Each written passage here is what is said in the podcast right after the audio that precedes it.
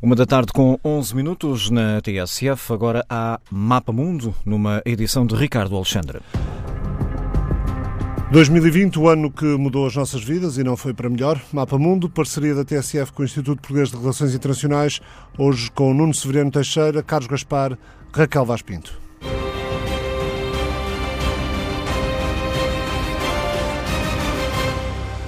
Terá mudado mais para uns do que para outros, mas mudou a vida de todos em algum ponto, em alguma dimensão, seja tão só pela falta, apesar de tanta falta fazerem de abraços, de beijos, de toque, de apertos de mão. A uma distância minimamente regulamentar aqui em estúdio vão estar comigo os professores e investigadores Nuno Cirano Teixeira e Carlos Gaspar. À distância de um clique digital, a professora investigadora Raquel Vaz Pinto, todos do Instituto Português de Relações Internacionais, o IPRI, da Universidade Nova de Lisboa. 2020, o ano que mudou mesmo as nossas vidas, um ano de sons, alguns trazidos aqui pela pesquisa feita pelo jornalista Rui Polónio. Tonight, we are leaving the European Union. For many people, this is an astonishing moment of hope, a moment they thought would never come. And there are many, of course, who feel a sense of anxiety and loss. The most important thing to say tonight is that this is not an end, but a beginning. Per quanto riguarda la circolazione abbiamo previsto che nelle aree individuate come focolai eh, non sia consentito l'ingresso e l'allontanamento. Sono state veramente già disposte, è stata disposta la sospensione delle attività lavorative. We have therefore made the assessment that COVID-19 can be characterized as a pandemic. We are uh, totally ready, willing, and able. It's a term that we use. It's ready, willing, and able. We have, we have. Uh, it's going to be very well under control. Now, this is. I, I really think, doctor, you want to treat this like you treat the flu, right?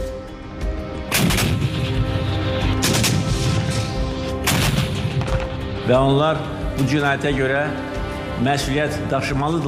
və daşıyacaqlar.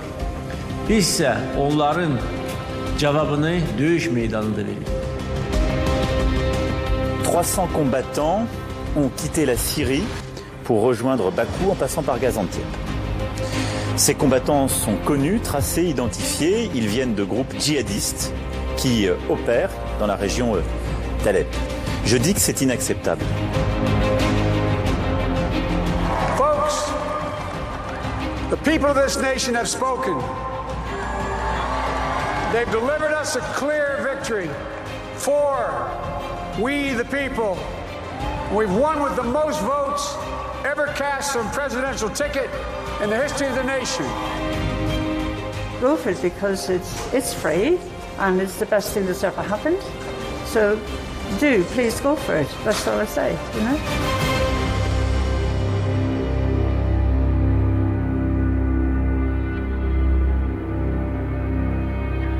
Uma seleção de sons que marcaram o ano pelo jornalista Rui Polónio. Aconteceu muita coisa este ano, como acontece todos os anos, mas diria que há, que há muito, Nuno Severiano Teixeira, boa tarde, diria que há muito não havia um ano em que um único assunto condicionasse de sobremaneira todos os outros, como aconteceu este ano com a pandemia. É verdade, Ricardo Alexandre, este ano se alguma coisa ficará para, para a história é o ano da pandemia e havia um, um, grande virologista alemão do, do princípio do século, final do século XIX, princípio do século XX, que dizia que a pandemia ou as pandemias são fenómenos globais que também têm alguns aspectos médicos.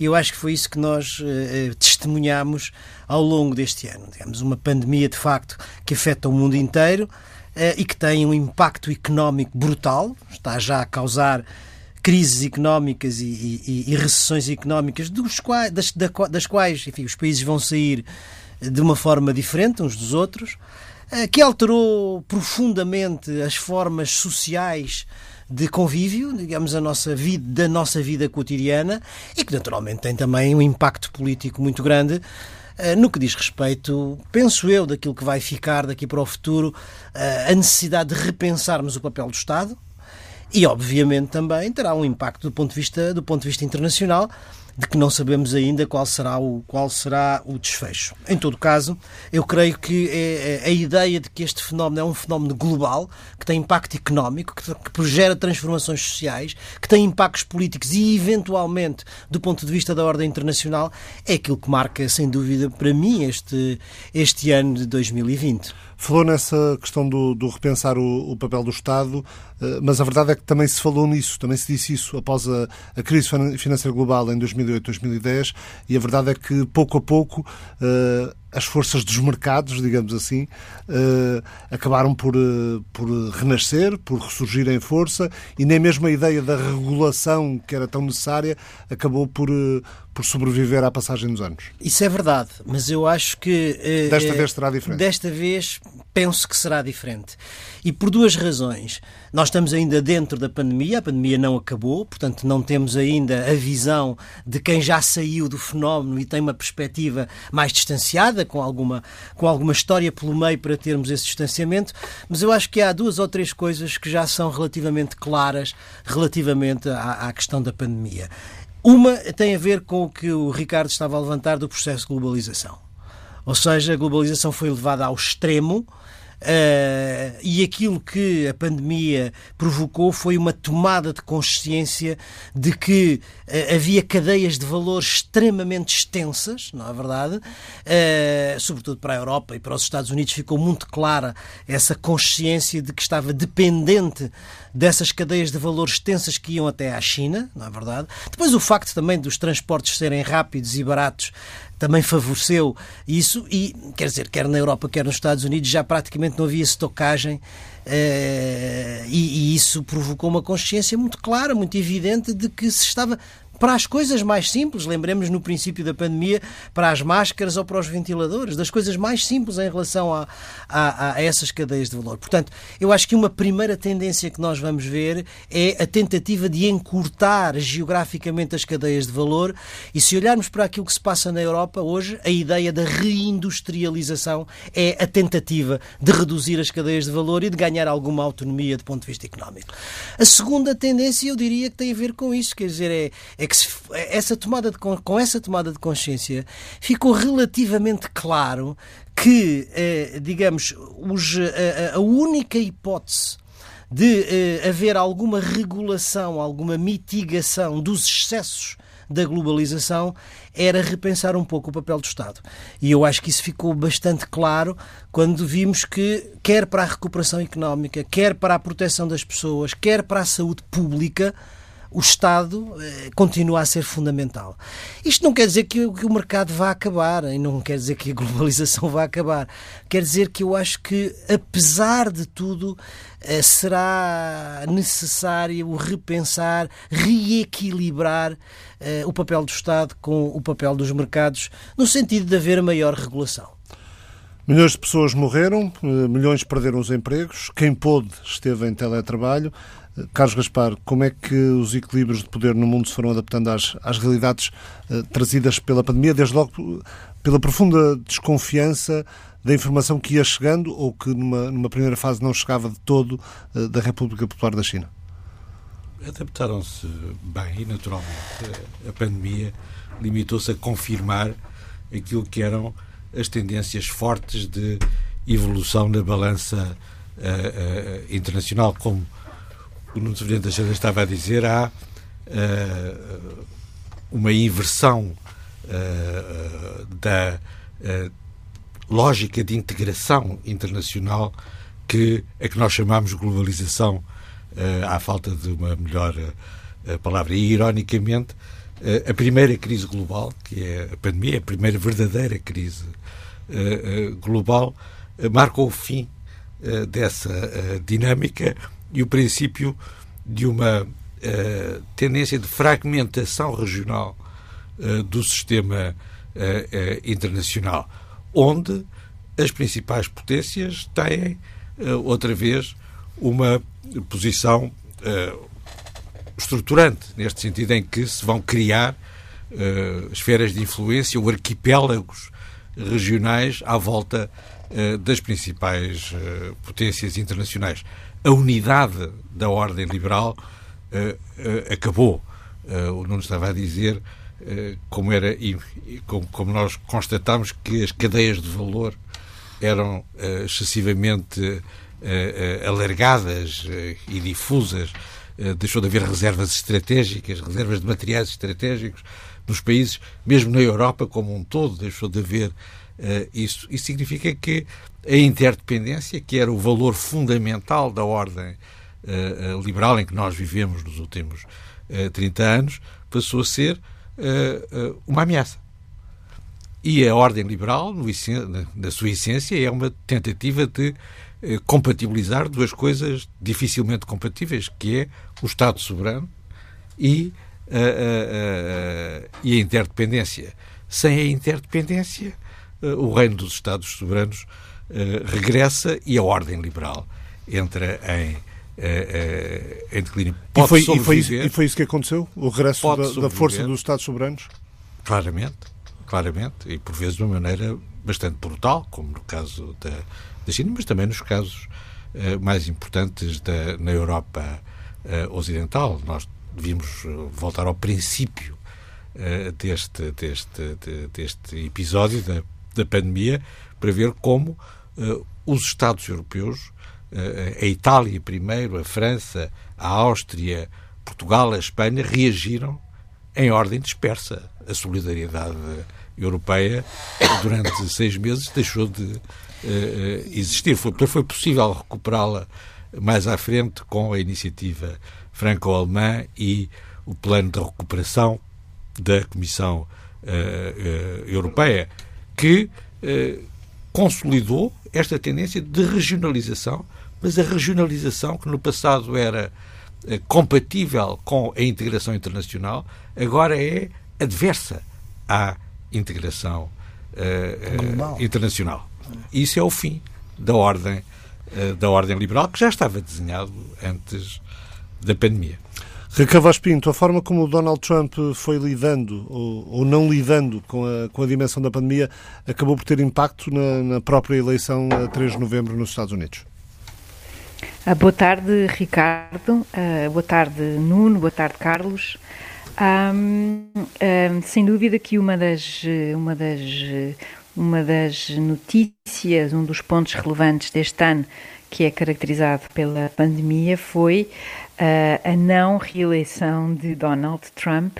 Uh, penso que sem dúvida que um, a própria questão da, da pandemia ou a forma como ela foi uh, lidada, uh, gerida, ou como, como, como estavas a dizer, não foi gerida, no fundo, eu penso que cimentou, foi capaz de ajudar Joe Biden a chegar à Casa Branca e esse também é um sinal, é um sinal muito relevante eh, porque de facto estamos a lidar, como há pouco o Nuno dizia, estamos a lidar com um fenómeno global uh, que tem esta vertente sanitária, médica, uh, de saúde pública, mas que depois tem toda uma repercussão económica, política, social, que está ainda longe de ser controlada, até porque estamos Estamos a tentar perceber uh, como é que vai correr uh, agora o início deste 2021. Uh,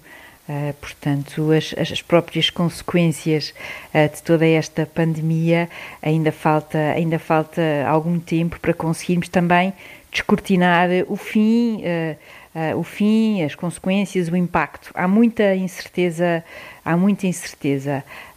por outro lado, também, como o Carlos dizia, há de facto aqui um confirmar, um reforçar uh, de algumas tendências uh, internacionais que são, uh, por exemplo, no, caso da China, só esta pandemia também é que acabou com Hong Kong nos holofotes mediáticos. E eu penso que seja Hong Kong, seja a própria questão da violação em massa e sistemática dos direitos humanos dos uigures, são dois temas que mostram o tal eh, regresso ou reforço uh, de um Estado, neste caso um Estado muito específico, sem dúvida, que é, que é, que é a China, uh, mas que são igualmente acompanhados de uma diplomacia mais assertiva e essa diplomacia mais assertiva uh, também, como podemos ver, seja na relação com a Austrália, que está, aliás, ao rubro, uh, e que também tem, obviamente, consequências ou, na forma da própria União Europeia lidar com, com a China. Uh, portanto, diria que de facto esta ideia que o Carlos sublinhou, esta ideia de agora olharmos para a regionalização, para estas áreas de influência, como adversas e não propícias uh, à própria integração internacional, usando as palavras do Carlos, é outra ideia uh, igualmente interessante um, e, que, e que, no fundo, nos mostra como estamos aqui numa fase de transição Uh, que, uh, para a qual uh, ainda não. que transição essa que, que, ainda não percebemos o cálculo e o impacto de tudo, mas que estamos numa transição, a mim parece-me relevante. Só para detalhar um pouco mais a questão da China. A China termina o ano sendo alvo de acusações de roubos cibernéticos, de registros governamentais oficiais dos Estados Unidos, de ciberataques ao Pentágono. Na prática, sabemos que, e já foi referido uh, pela Raquel, uh, acabou com a autonomia em Hong Kong, uh, continuaram os relatos sobre a, sobre a violência extrema sobre a, a população muçulmana uigur. a China, por outro lado, aguentou a guerra das tarifas com Donald Trump. A economia, tanto quanto sei, vai crescer, 4,9%. Em novembro, a China formou com com dezena e meia de outros países, eh, uma, uma associação de comércio livre que junta eh, potências asiáticas e da Oceania, eh, foi demonstrando uma, uma influência regional crescente. Depois da forma como o, o ano 2020 começou para o país e depois da China ter aparentemente conseguido conter o vírus, este ano acaba por não ser um ano mau para os interesses da China, Raquel. Apesar de, de da diplomacia da, da máscara por um lado e assertiva pelo, pelo outro, poder ter afetado o modo como, como o mundo olha para a China? É, é, eu penso que afetou de forma, de forma clara uh, em, em, relação a própria algumas sociedades europeias, uh, os próprios Estados Unidos, mas por exemplo é verdade que essa essa alteração o ano foi um ano terrível, um ano dramático. Também pelo tal início da pandemia, que, cuja gestão política e, e, em termos de saúde foi, foi terrível por parte da República Popular da China, e com todos esses momentos que referiste, uh, parece-nos que agora, no final do ano, há aqui uma, um regresso de uma de, uma, de algumas notícias que são notícias mais interessantes. Ainda assim, eu diria que a China, em relação à sua área de influência, está a torná-la mais clara, mas por outro lado também está a ser capaz, ou seja, devido a essa assertividade, está a ser capaz de conjugar países, conjugar todos aqueles que ou não querem estar nessa área de influência ou que se sentem ameaçados e que têm vindo a conjugar esforços, quanto mais não seja, pela convergência de interesses em relação ao que é a China. Isso hoje, eh, se há 3, 4, 5 anos eh, isso não era de todo óbvio, a relação com a Austrália e os perigos da excessiva dependência está agora de forma clara e muito pouco diplomática, aliás, evidente para todos, mas também a própria Índia, que, eh, tendo em conta as rotas da seda, a Belt and Road, a iniciativa uh, da China, que é no fundo um grande projeto a nível externo do próprio Xi Jinping, fez, por exemplo, com que esta Índia uh, procurasse de forma mais ativa uh, também uma, integra uma, uma maior articulação uh, da sua política externa com outras, outros países, tais como o Japão, tais como os próprios Estados Unidos, que, cuja relação tem vindo a ser mais normalizada, digamos assim, eh, depois de 2005 e do acordo com George W. Bush. E eu penso que esse também é um fator interessante, ou seja, há uma conjugação uh, de interesses, uh, pelo menos deste interesse comum, entre países uh, e blocos muito diferentes entre si. Uhum.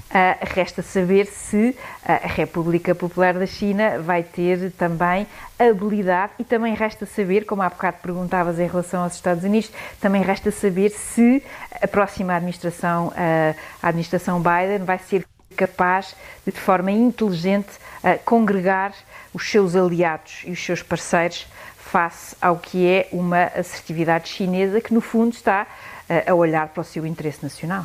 Vamos então falar da administração Biden sobre a Índia. Posso também adiantar que a 9 de maio o primeiro-ministro indiano Narendra Modi vai visitar eh, a cidade do Porto por uma reunião, uma cimeira informal entre a União Europeia e a Índia no, no decurso da presidência portuguesa da União Europeia, presidência do Conselho, que começa a 1 de janeiro.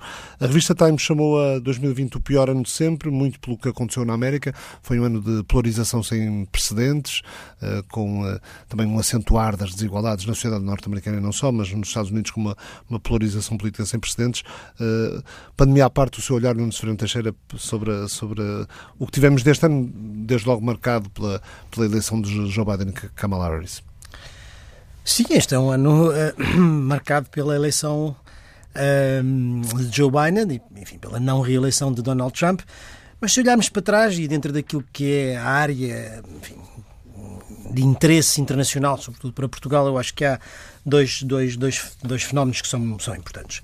O primeiro tem a ver justamente com o fim da administração Trump e eh, a próxima administração Biden, que eu acho que, do ponto de vista, não só do ponto de vista português, mas do ponto de vista europeu, é uma oportunidade para a Europa é uma oportunidade para a Europa no sentido em que os princípios internacionais de, que ordenaram, que, que, que, informaram, digamos assim, a política externa da administração de Trump eh, serão, de certa forma, ultrapassados e a administração Biden terá uma outra, uma outra visão que é mais próxima da visão dos europeus. É mais próxima do ponto de vista, digamos, do resgatar, o Carlos estava a dizer há pouco, uh, uh, ou reinventar, se isto é possível, a ordem internacional liberal. Uh, e, portanto, esse é indiscutivelmente um, uma, uma visão mais próxima dos europeus. Eh, nós não sabemos ainda aquilo que vai acontecer do ponto de vista do comércio internacional, portanto, que eu tenha visto, não, não, não vi ainda nenhuma afirmação de Joe Biden nesse, nesse sentido. Vamos ver o que é que acontece ao TTIP, que está congelado, digamos assim, eh, mas, enfim, acho que as perspectivas são, apesar de tudo, são, apesar de tudo, melhores. Sendo que também a questão do Brexit é importante para isso. Para, muito para importante, é e aí, a, Ricardo, a administra, o, o próprio Biden já tomou uma posição que é muito clara, ou seja, não haverá um acordo preferencial entre o Reino Unido e os Estados Unidos se não houver também um acordo com a União Europeia. E eu acho que isso já dá nota, digamos, da mudança de visão em relação à administração Trump. Mas eu acho que há mais um ou dois pontos que são importantes para, para, para, para nós europeus, que são sinais dados já por, por, por Biden e por aquilo que será a sua futura administração. O primeiro tem a ver com a, a credibilização e, a, e o reforço das alianças permanentes, em particular da NATO. Isso para nós é importante. Não significa que a administração Biden não continue, porque vai continuar a, a pôr a tónica no burden sharing, ou seja, na, na, partilha do fardo, em que os europeus têm que aumentar o seu investimento nas áreas da defesa e partilhar, digamos, esses custos da sua defesa e da sua segurança com os Estados Unidos de uma forma mais equitativa. Isso vai continuar, mas é completamente diferente, digamos, a, a atitude sobre aquilo que é a aliança e a confiança entre os aliados, que é o essencial de uma aliança. E depois, digamos, o fim daquilo que foi uma posição de Trump, não é? De flirt, de aproximação uh, aos regimes autocráticos, nomeadamente à, à, à Rússia de, de Putin, uh, mas a outros também. À Turquia de Erdogan. À Turquia de Erdogan. E, e, e, isso eu acho que com Biden fica muito claro. Ele já anunciou cimeira das, uma cimeira das democracias e isso é muito claro que vem ao encontro das posições europeias. Assim como a sua afirmação sobre o multilateralismo. Não é? Desde logo o regresso à, à, ao Acordo de Paris do clima e a nomeação de John Kerry é um sinal político forte de que isso para a administração Biden será uma prioridade, mas também o regresso às outras, aos outros acordos. Vamos ver o que acontece sob certas condições, tanto quanto se disse relativamente ao acordo nuclear do Irão e ao regresso às agências das Nações Unidas, nomeadamente à OMS, eh, de que a administração Trump retirou os Estados Unidos. Acho que será feito esse, digamos, esse regresso, esse retorno dos Estados Unidos a uma tentativa de liderança internacional, ao multilateralismo, etc., pressionando também para a reforma dessas agências das Nações Unidas, a começar pela, pela OMS. Mas acho que haverá uma proximidade de visões entre os europeus e a administração Biden que será completamente diferente. Deixe-me só terminar uma coisa para dizer, Ricardo, o que, o, o, que eu duvido é que os europeus estejam dispostos a dar desde já os sinais necessários para aproveitar esta oportunidade e, digamos, esta abertura agora à China em termos, digamos, comerciais não é um bom sinal. Carlos é um Gaspar, péssimo sinal. É um péssimo sinal. Um péssimo sinal que está a ser dado pelos europeus? Com certeza. É o regresso da teoria da equidistância, não é? Uh, dizemos uh, aos Estados Unidos, que acabam de eleger o presidente Biden, que eh, queremos fazer uma esfera de influência tecnológica, um espaço tecnológico separado entre a União Europeia e os Estados Unidos, eh, e no dia seguinte fazemos um acordo de investimento com a China, imposto de resto pela, pela Alemanha nos últimos dias, nos últimos dias que se vão seguir ainda, ainda este ano. É um péssimo sinal. Ponha-se no lugar do Conselheiro de Segurança Nacional do presidente eh, Biden e, e, que vai explicar ao presidente, ao novo presidente, o que é que isto significa. Mas ainda bem que isto fala... significa que os Estados Unidos não podem contar com a União Europeia naquilo que é a prioridade do presidente dos Estados Unidos, que é conter, conter a extensão da China. Tanto mais, já agora só para, para, para, sublinhar uma coisa que o Carlos está a dizer. Eu, não queria acreditar quando vi a notícia. Exatamente. Eu não queria acreditar quando vi a notícia. Mas uh, uh, para sublinhar mais o seguinte, é que tanto uh, mais quanto a visão que a administração ou a futura administração Biden já anunciou relativamente à China é de uma visão mais próxima da dos europeus, ou seja, não é uma visão confrontacional direta e global, é uma visão mais sofisticada que tem elementos de contenção, obviamente, no sentido tradicional daquilo que era a contenção na Guerra Fria, mas ao mesmo tempo, digamos, a possibilidade de haver um, um, um desacoplamento económico seletivo em certas certas áreas, não é verdade? Não, por isso simplesmente o, o, o, decoupling completo. E, isso uh, também não faria sentido no mundo, no mundo Não faria sentido, e mais do que isso, mas era o que uh, uh, Trump estava até a procurar pôr, pôr, pôr em, em prática. E com elementos de cooperação em termos de uh, globais quando se trata de questões como, por exemplo, como a mudança climática, como a gestão das pandemias, etc. Portanto, as questões globais. Esta visão é muito mais próxima dos europeus, podia articular-se e, como diz o Carlos Gaspar, criar aqui, digamos, uma cooperação transatlântica e este sinal, neste momento, é um sinal do meu ponto de vista, péssimo também, como concordo vai com o Carlos. Vai ser defendido em nome da autonomia estratégica, mas é de facto o paradigma da estupidez uh, estratégica. Por parte da Alemanha? Por parte da Alemanha, mas vai ser subscrito pela União Europeia. Falava há pouco no, no, no Conselho Nacional de Segurança do Presidente Biden, uh, que disse precisamente sobre essa relação dos Estados Unidos com a China. Jake Sullivan vai ter a pasta como, como Conselheiro Nacional de Segurança disse não há razão pela qual não possamos lidar com o desafio que a China coloca de uma forma que evita a descida para uma espiral de confrontação. Portanto, há o interesse também em não, em não há as duas coisas, Há as duas coisas. Há as duas coisas. Uh, uh, em primeiro lugar, o Presidente Biden, ao contrário do Presidente Trump, tem maneiras e tem experiência da política uh, internacional. É um, é um velho senador e político que fez a Guerra Fria. E os Estados Unidos ganharam a Guerra Fria com uma política de firmeza na contenção da União Soviética que vão aplicar, que vão aplicar agora à, à, à China. E a política do presidente Biden e da sua e dos democratas vai ser em, alguns registros mais dura do que a política do presidente Trump. O presidente Trump era relativamente Uh, indiferente em relação às questões da democracia, direitos dos direitos humanos, humanos e, por, e por aí fora. Uh, os democratas não são. E o presidente Biden, muito menos. E a única coisa que ele anunciou que faria uh, logo no princípio do seu mandato é uma cimeira das democracias. E o que é que é uma cimeira das democracias? É uma cimeira da qual a China e a Rússia estão ausentes. Essa visão é uma visão incompatível com a teoria da equidistância uh, uh, entre os Estados Unidos e a, e a, China que a Alemanha quer impor à uh, União Europeia. Portanto, nós estamos numa altura em que é preciso fazer escolhas. É preciso fazer escolhas em Lisboa e em Bruxelas como em, como em Berlim. A China é hoje, Raquel, um dos principais parceiros comerciais, é o principal investidor, o principal emprestador, o principal construtor na Ásia Central, no Sudeste Asiático, mas também em África.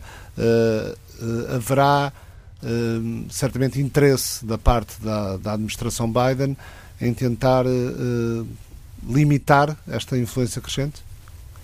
Ah, sem, eu penso que essa, essa tentativa, ela e essa forma de olhar para, para a China e para a sua presença a nível internacional estará sem dúvida uh, estará sem dúvida será sem dúvida relevante. Uh, aliás, de todas essas regiões, talvez o continente africano uh, seja aquele em relação ao qual a presença da, da China seja mais mais forte, mais relevante e, e, aliás é um continente em relação ao qual os próprios Estados Unidos tiveram eh, mesmo ao longo do século XX, muitas dificuldades de afirmação, seja a nível de comandos militares, seja a nível uh, da própria relação com muitos destes países, que são países que são países que hoje em dia estão, até pela questão dos investimentos, até pela questão dos empréstimos que tu falavas, estão muito mais na órbita desta, desta China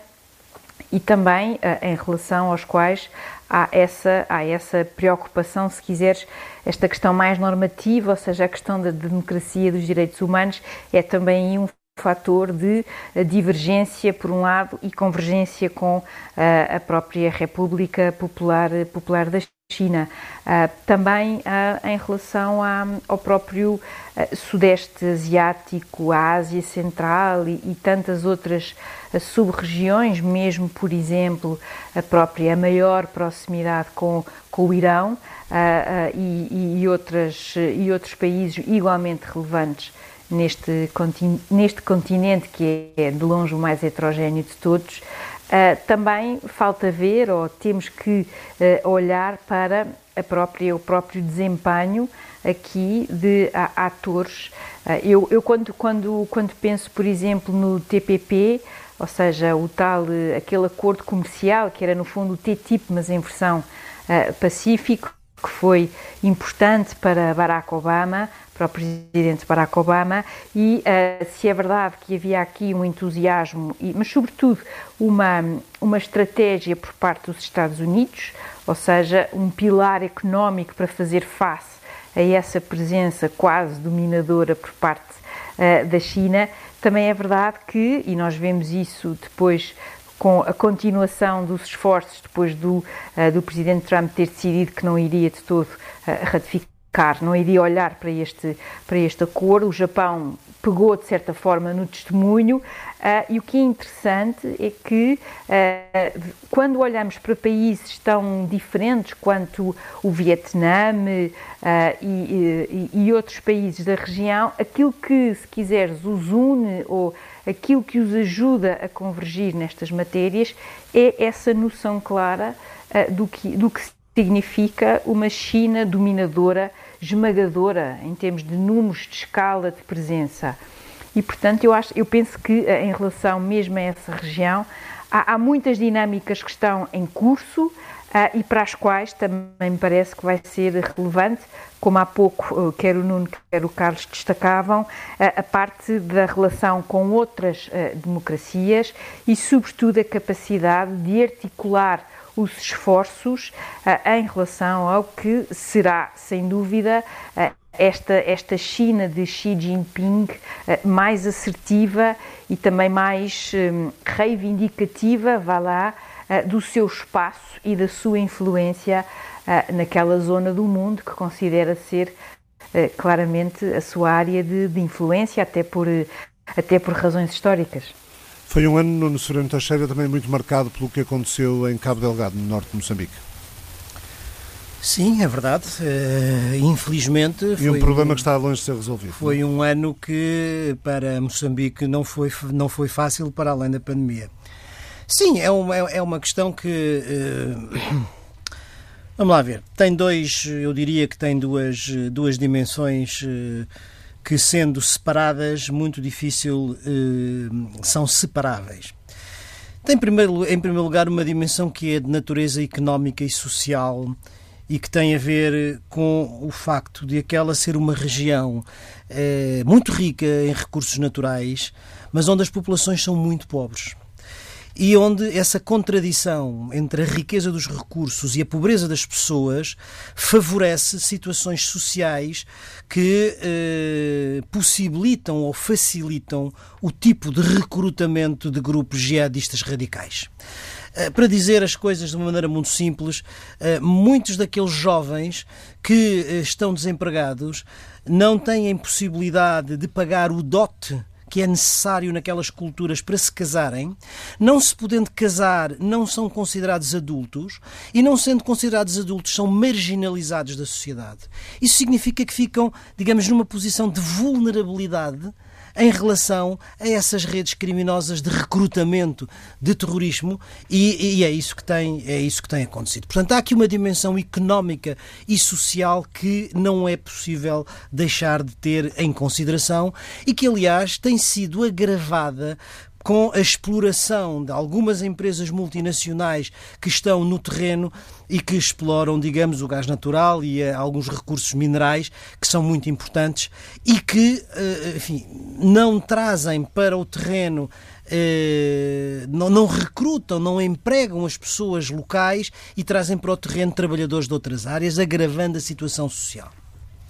Esta dinâmica, que é de natureza económica e social, cruza-se com a dinâmica, digamos, da expansão das redes jihadistas em África, porque já não é só o Boko Haram no lado ocidental, também já não é só o Corno da África, agora é o norte de Moçambique. E, portanto, é um problema de segurança muito grave e que tem vindo a, a, a tornar-se mais de, de maior difícil gestão na exata medida em que há dificuldade das autoridades de Moçambique em terem capacidade para o reprimir.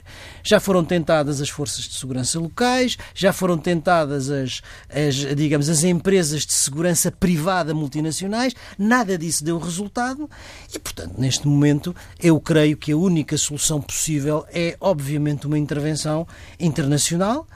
tem que ter naturalmente uma, uma, um mandato das Nações Unidas e tem que envolver, digamos, as, as, as potências locais e não sei qual vai ser o papel da, da, da União Europeia. O presidente Nussi fez um apelo ao alto representante José Borrell para a intervenção das forças das, enfim, da, da, União Europeia no que diz respeito à, à, formação das forças moçambicanas. Agora, uma coisa que eu sei, é que as Forças Armadas Portuguesas têm um conhecimento profundo da, da realidade moçambicana, das Forças Armadas moçambicanas, têm um histórico de cooperação técnico-militar que é muito, é muito valioso e podem, obviamente, desempenhar, como eu julgo que virão a desempenhar um papel muito importante nesse aspecto. Provavelmente já em janeiro isso ficou mais ou menos uh, apalavrado, ao que parece, depois da recente visita do ministro João Gomes Cravinho uh, a Moçambique, ministro da Defesa. Uh, este ano ficou também marcado pela, pelo arresto de contas e de empresas de Isabel dos Santos, filha do antigo presidente angolano José Eduardo dos Santos, que viu ainda 2020 levar a vida do marido, se indica Docolo, que morreu enquanto fazia mergulho no Dubai. Em 2021, em África, vamos ter eleições presidenciais em Cabo Verde e em São Tomé, eleições gerais em Marrocos, legislativas na Argélia. Tivemos também neste ano, 2020, o regresso do conflito a Nagorno-Karabakh, mês e meio de combates, pelo menos 5 mil mortos, muitos milhares deslocados com o Azerbaijão a recuperar território em sete distritos à volta do enclave, eh, uma parte do, do, território sujeita durante 27 anos à ofensiva dos separatistas arménios, que tornaram muitos locais completamente inabitáveis eh, para os azeris. Agora a Turquia ajudou, a Rússia eh, envia uma força de interposição que vai ficar no território. Moscou não foi de grandes entusiasmos em socorro de um, de um país liderado por um liberal, o antigo jornalista Nicole Pachinian, que, que, subiu ao poder há dois anos, depois de protestos populares um pouco semelhantes aos que abalaram também este ano a Bielorrússia de Alexander Lukashenko. Não vou ter tempo para vos ouvir em detalhe sobre este conflito no Nagorno-Karabakh que coloca uh, em campos opostos Vladimir Putin e Tayyip Erdogan uh, e em que Ankara se movimenta numa zona de influência uh, russa. Ehm, vai ser, vamos ter em 2021 eleições no México, na Argentina, no Chile, no Peru, isto falando da América Latina, que vai levar um, um grande trambolhão com a pandemia. O PIB do, do bloco vai descer mais de 9%. O continente, dizem os especialistas, caminha para perder em apenas um ano uma década de, de conquistas económicas e sociais. Eh, vamos ter também eleições na Síria, no Irão, em Israel, no Japão, na Europa, municipais no Reino Unido, eh, para o Parlamento Escocês também, eh, eleições legislativas em países como a Dinamarca, a Rússia a 19 de setembro, a Alemanha a 26 com mudança de chanceler. Perspectivas para este ano no mundo 2021, Carlos Gaspar? Para além das eleições. Para além das eleições. Ainda bem. Ainda bem o, o, há uma, uma prioridade uh, à cabeça que é uh, a campanha de vacinação. Uh, a campanha de vacinação que já começou nos Estados Unidos, já começou na Inglaterra, na Europa vai começar um pouco mais atrasada. é preciso haver por parte das autoridades europeias e eh, norte-americanas alguma forma de conservação, porque a vacina, o vírus é chinês, mas a vacina foi a vacina genética, as novas vacinas genéticas foram inventadas por cientistas europeus e uh, uh, norte-americanos e estão a ser produzidas uh, nos Estados Unidos e na, e na Europa. É preciso haver uma concertação entre europeus e norte-americanos para alargar a campanha de vacinação a outras partes. E, designadamente, naquilo que para a União Europeia devia ser uma prioridade, para a, a África. Nós não sabemos praticamente nada sobre quais são os números reais da vacina uh, uh, em África. Da pandemia em África, do impacto da pandemia em África. Depende do impacto da pandemia em África, é uma incógnita. Há uma incógnita, há um briefing secreto todos os dias da Organização Mundial de Saúde, esse exemplo de transparência internacional, eh, em que são distribuídos as estimativas que são secretas eh, da OMS sobre países como Angola, o Egito ou eh, a Nigéria, são inquietantes, não é? Mas se existe, se, é, preciso, se é possível dar algum significado à, à prioridade africana das políticas europeus, europeias, que tem sido reiterada ao longo desta troika, pela Alemanha e agora por Portugal, é preciso prever uma campanha de vacinação em África e não deixar esse terreno, esse terreno vago. É uma primeira prioridade. A segunda prioridade é fazer funcionar o programa de recuperação, que é um programa de reconstrução da economia europeia, que deve ser um programa de modernização da União Europeia, como não estava a dizer no princípio, é preciso fazer uma reindustrialização da Europa, é preciso recuperar a, a competitividade da economia uh, uh, europeia e é para isso que serve esse uh, programa europeu. Raquel Vaz Pinto, uma, uma ideia para concluir, muito rapidamente. Oh, oh, Ricardo, é, é indecente tu eh, fazias-me agora esta pergunta depois do Carlos ter dado estas duas, uh, estas duas, uh, esta sua, no fundo, aquilo que de essencial tem uh, 2021. Eu não posso concordar, não posso concordar mais. penso que de facto a forma como esta parte, esta, esta componente da vacinação, for, se ela for ou não alargada ou articulada com o próprio continente africano vai eh, determinar e muito a nossa, a nossa relação enquanto europeus com esse continente que consideramos importante e agora era bom vermos no concreto a, a operacionalização dessa importância neste elemento aqui uh, fundamental. Uh, e, e, gostava também de que uh, a própria ciência e, mais uma vez, a capacidade tecnológica, a capacidade científica de uh, investigação, de cooperação, uh, que foi, uh, no fundo, que ficou aqui patente nesta vacina e que revela como, de facto, em matéria científica, a União Europeia e os Estados Unidos são, do ponto de vista científico, uma superpotência que vale a pena ter em conta. Nuno Sr. Teixeira.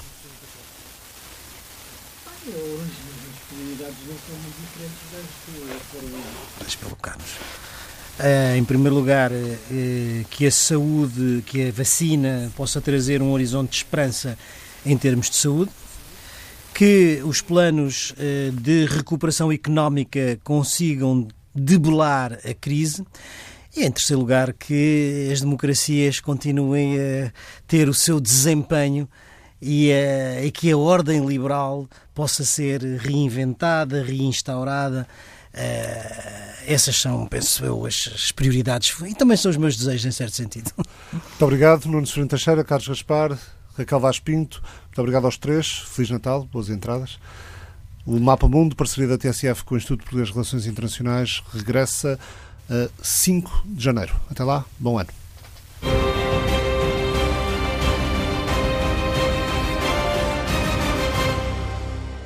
O Mapa Mundo é uma parceria da TSF com o Instituto Português de Relações Internacionais.